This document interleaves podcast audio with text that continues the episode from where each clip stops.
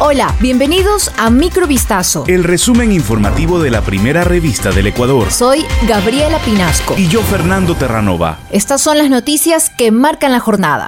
El presidente de Estados Unidos, Joe Biden, recibirá el próximo lunes en la Casa Blanca al presidente de Ecuador, Guillermo Lazo, en un encuentro que Estados Unidos quiere centrar en la migración, la integración económica y el fortalecimiento de las democracias, entre otras cuestiones. La portavoz de la Casa Blanca, Karine Jean-Pierre, confirmó esta visita que, según apuntó, ofrece la oportunidad a Biden de consultar a Lazo sobre una serie de cuestiones regionales y globales importantes, incluidas las consecuencias consecuencias de la guerra injustificada en Ucrania. El liderazgo de Ecuador en materia de migración será, según Jean-Pierre, una de las principales cuestiones que tratarán ambos mandatarios.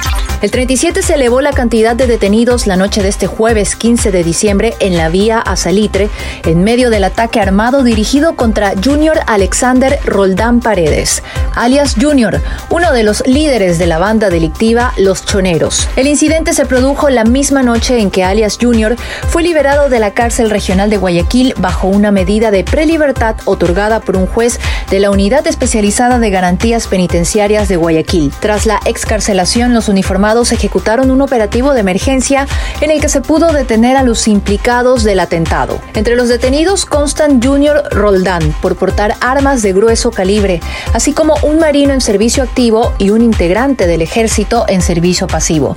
Estos últimos serían miembros custodios de Junior. Aprendidos fueron trasladados a la unidad de flagrancia para la audiencia de formulación de cargos. La Fiscalía General del Estado allanó el domicilio del juez Simón Osvaldo García Tello, quien dejó en libertad a Daniel Salcedo.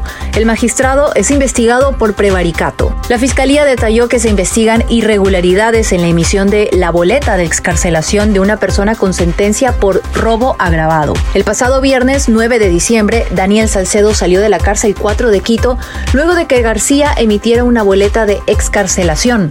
Esto porque consideró que en cinco procesos penales existe caducidad en la prisión preventiva.